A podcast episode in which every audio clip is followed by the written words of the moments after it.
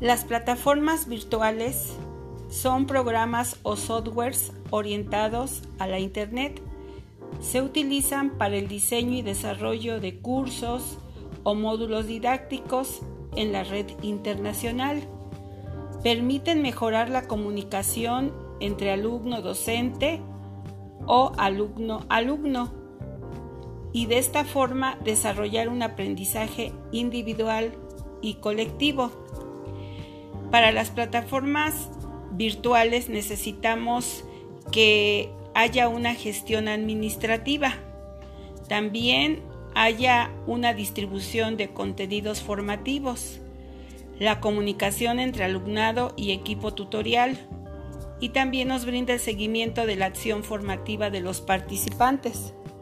¿Cómo funciona la, la plataforma virtual?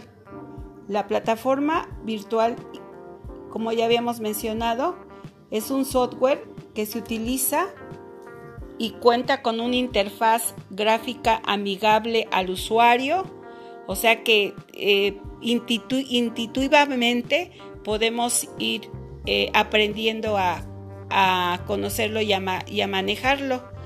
Eh, podemos ver que en estas plataformas los usuarios pueden adoptar un rol de alumno o docente, administrador u otros de acuerdo a las necesidades.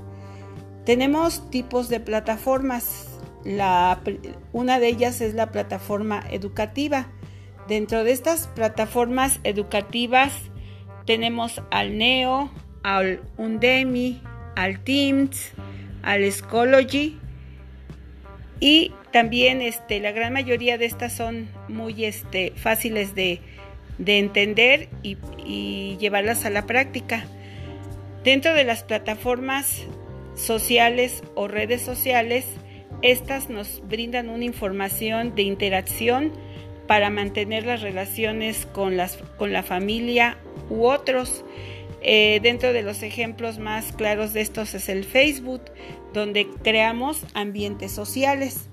También tenemos plataformas de trabajo y también plataformas especializadas. Estas plataformas se crean para satisfacer las necesidades de un grupo especializado, por ejemplo Google. Eh, dentro de ellas tenemos al Panda, eh, por mencionar. También tenemos a las plataformas de comercio en las que destacan el Amazon. Como todo, las plataformas tienen ventajas. Eh, una de las ventajas más sobresalientes es que ahorran mucho tiempo. Eh, nos ayudan a trabajar en equipos reducidos y con pocos estudiantes. también hay una variedad donde se puede, que podemos escoger de acuerdo pues a las necesidades, ¿no? Por ejemplo, si, si son de paga o son gratuitas, este, la forma de cómo podemos interaccionar, si es amigable la forma de interaccionar con la plataforma y también nos reducen un margen de, de error. En conclusión, pues la mayoría de las ventajas es que son de fácil manejo o son intuitivas en este lenguaje. Dentro de las desventajas que pueden, que pueden tener las plataformas, las plataformas virtuales es el incremento del esfuerzo por el profesor para actualizar la, plataforma. Otra, la brecha informática. Eh, aquí se requiere de que se tenga una conexión de internet. Si no tenemos internet, pues no podemos este, trabajar con las plataformas virtuales.